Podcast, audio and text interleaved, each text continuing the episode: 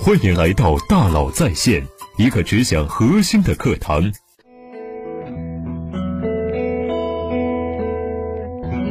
你好，欢迎来到大佬在线。最近啊，和一些创业者、企业家们交流啊，我和他们说呀，挣钱的逻辑变了。怎么变了？竞争越来越激烈，风险越来越高，输一次可能就会彻底离场了。只有口袋里永远保留着子弹，手里永远握着选择权的人，才能活下来。而且，只有活得更久的人，才可能有更多的经验和方法，获得更多的收益。我先给你讲个故事吧。有一次，我去一家民间金融机构做了一轮调研，他和我说呀，最近很多上市公司的董事长全国飞，到处见各种民间配资机构。为什么呀？他说呀，求我们不要平仓。什么意思？民间有很多草根，赵百万、钱千万、孙万万，他们炒股挣点小钱，觉得自己找了一个九阳真经和财富密码，于是开始加杠杆，用配资借钱炒股。什么是配资呢？资本的本质是民间借贷。我有一千万，想借两千万，用三千万一起炒股，扩大收益，挣了钱大家一起分。但是万一亏了呢？配资公司有警戒线和平仓线，保证资金安全。如果股价跌破了警戒线，会要求你质押更多资产，保证总值安全。如果跌破了平仓线呢？那对不起，会直接卖掉你的股票，收回成本，以求自保。这些配资公司用的是自己的钱，非常谨慎。他说呀，我们做足了所有措施，所有措施，但是万万没想到，股价下跌的速度居然比我们平仓的速度还要快，迅速击穿了我们的本金，我被爆仓了。爆仓的不只是他，大量暗藏民间的配资公司纷纷爆仓。其实也不仅仅是这些公司，还有更多更多的个人也被爆仓。我曾经能听见和看见的一个人加了很高的杠杆，五倍、二十倍、五十倍，甚至是一百倍。在市场好的时候呢，杠杆是挣钱的放大器；但是当市场出现问题的时候呢，杠杆是风险的加速器。下跌百分之二十、百分之五、百分之二，甚至百分之一的时候就被爆仓出局了。但是。他们往往无视风险，反而继续加大杠杆，甚至卖车卖房、借债，像个发疯的赌徒一样，全部冲进了市场，然后血本无归，然后懊悔痛苦，最后甚至轻生。一个赌徒如果最终面临爆仓的风险，意味着他会失去一切，那么之前无论赢过几次，赢了多少都无关紧要了，因为一次爆仓可能就会让他们再也站不起来。他们以为自己是在大街上捡黄金。实际上却是在压路机前捡硬币。我和这些创业者和企业家们说呀，刚刚这个故事呢，无时无刻不在发生。爆仓是个比喻，这意味着你被请出了牌桌，被清洗出了市场。爆仓不仅仅是发生在资本市场，也发生在你的企业里，甚至是发生在自己的人生里。为什么我们会面临爆仓的可能呢？面临着失去一切的风险呢？因为世界发生了巨大的变化。而绝大多数人却浑然不知，真实的世界到底是什么样子？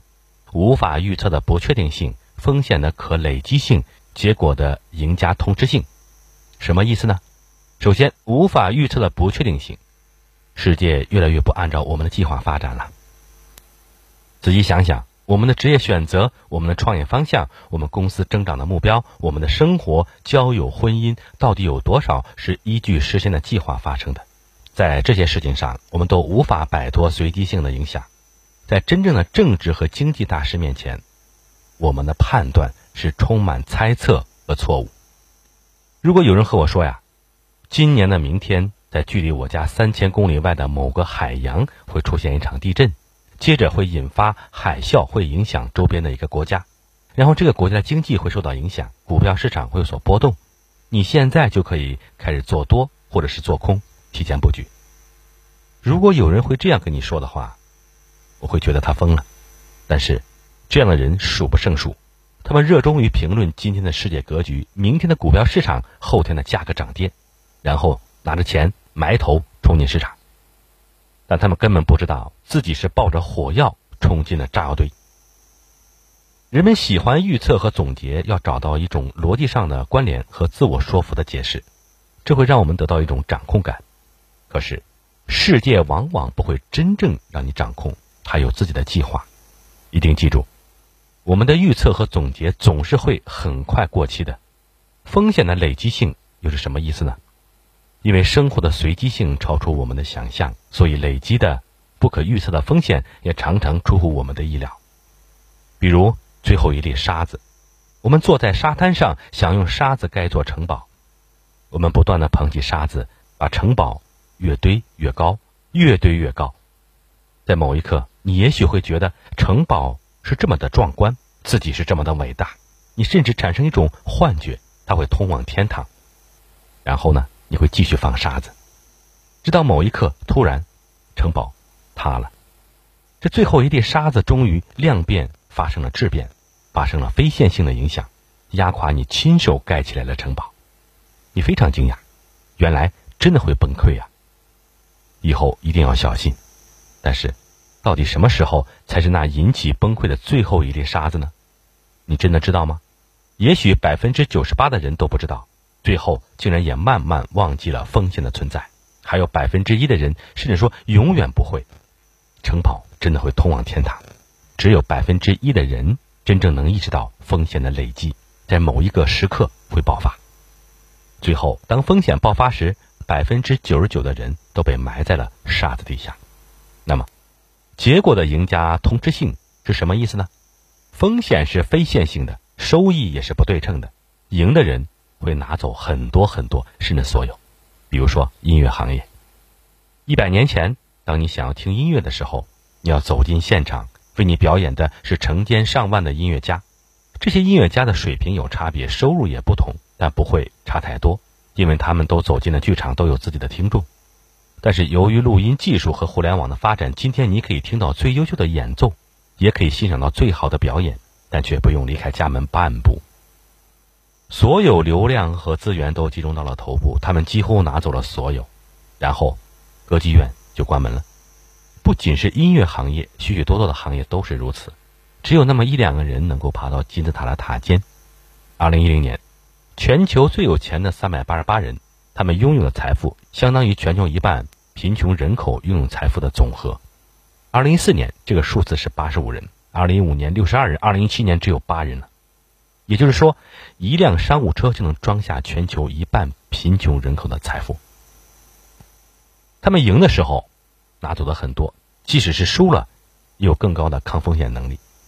而其他的人不是这样，也许一次失业、一场疾病就能把他们击倒，让他们的人生爆仓，极其脆弱。人们给这种赢家通吃性起了无数的名字。宗教学家叫它马太效应，社会学家叫它阶层固化，金融学家叫它复利效应，互联网公司叫它指数级增长。但这些名字的背后说的都是同一件事情。所以，真实世界的样子至少有三个特性：第一，无法预测的不确定性；第二，风险的累积性；第三，结果的赢家通吃性。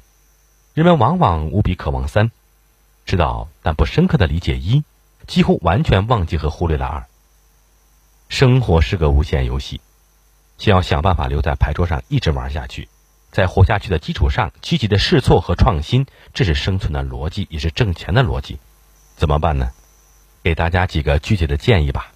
第一，保持冗余，激进冲锋。冗余是建树的成本。为什么人有两个肾？为什么同一个岗位要有板凳队员？为什么数据要做备份？为了保险，万一发生风险还能活下来。所以要保持冗余，最常见的冗余是钱，给自己至少留三个月的钱，如果可以留六个月，再保险一点十八个月，这可以让你不必过分担心生存问题，不必过分忧虑新业务的发展，不必过分依赖某个人的评价和打分。冗余意味着选择权，然后你可以在这个基础上激进的试错和创新，这些尝试应该是够大胆疯狂，因为一旦成功了，也会挣到丰厚的收益。如果失败了没关系，你有荣誉，你还能再来一次。第二，研究失败，不断学习。如果你知道自己会死在什么地方，那么一辈子都别去那里。成功的人各有各的路径，但是失败的人死法都大致相同。那些坑里尽是前人的脚印，别再踩了。我的工作很多时候是给人泼冷水，也许我的建议不会让人突然暴富，但是可以防止突然暴毙。除了疯狂的油门，还有理性的刹车。然后不断学习，学习什么呢？学习基本的概率和逻辑。这能让你活得更久一点。假设有一群人在玩俄罗斯轮盘赌，枪里只有一发子弹，活下来的人呢，每次获胜的奖金是一百万。现在有人告诉你，每六个人中有五个人可以获胜，那么也许你会计算，参与游戏的人有百分之八十三点三三的机会获得奖金，因为每次平均收益是八十三点三三万。这个时候呢，傻子和聪明人会做出完全不同的选择。傻子会认为。百分之八十三点三三，不得了的预期，应该一直玩下去，我可以挣很多很多钱。聪明人会认为，哪怕胜率是百分之九十九，我都不应该参与。最后的结果当然是傻子一直玩下去，直到躺在了地上。第三，选择适合自己的市场。必须承认，每个人的天赋、野心、勤奋程度不同，根据自己的情况选择合适的市场，会让自己活得更好一些。这个世界上。存在着两个市场：分散市场和头部市场。前面说的音乐行业属于头部市场，只有最优秀的几个人才能够爬到金字塔的塔尖。但是绘画行业属于分散市场，绘画不是金字塔，而是梯形台。你的画可以卖五万一平方尺，也可以卖五十万一平方尺，每一层都能养活一批画家。分散市场的特点是什么呢？做得好可以很优秀，但是不可能占据很大的市场份额。比如画画，比如餐饮。中国最大的餐饮企业是百胜公司，二零一八年大概是四百多亿人民币，它才占了市场的百分之一。进入这个市场，努力十分就能挣到十分的钱，努力八十分就能挣到八十分的钱。头部市场的特点是什么呢？容易垄断，赢家通吃。比如说音乐，比如说互联网。进入这个市场，十分的努力是没有用的，八十分的努力也是没有用的，至少要九十分。但是真正优秀的都是九十八分，极致的九十九分，然后九十九分和九十八分的差距依然是巨大的，他们之间的收益可能相差一百倍。选择适合自己的市场，挣真正自己你想挣的、属于你的钱。好，我们来小结一下：永远不要忘记这个世界真实的样子，无法预测的不确定性、风险的累积性、结果的赢家通吃性。要先保证自己永远留在牌桌上，然后。再采取对应的策略，保持冗余，激进冲锋，研究失败，不断学习，选择适合自己的市场，这样你才可以活得更好一些，更久一点。胜利属于那些活得很久的人。生存的逻辑变了，挣钱的逻辑也变了。好，感谢您的收听，咱们明天见。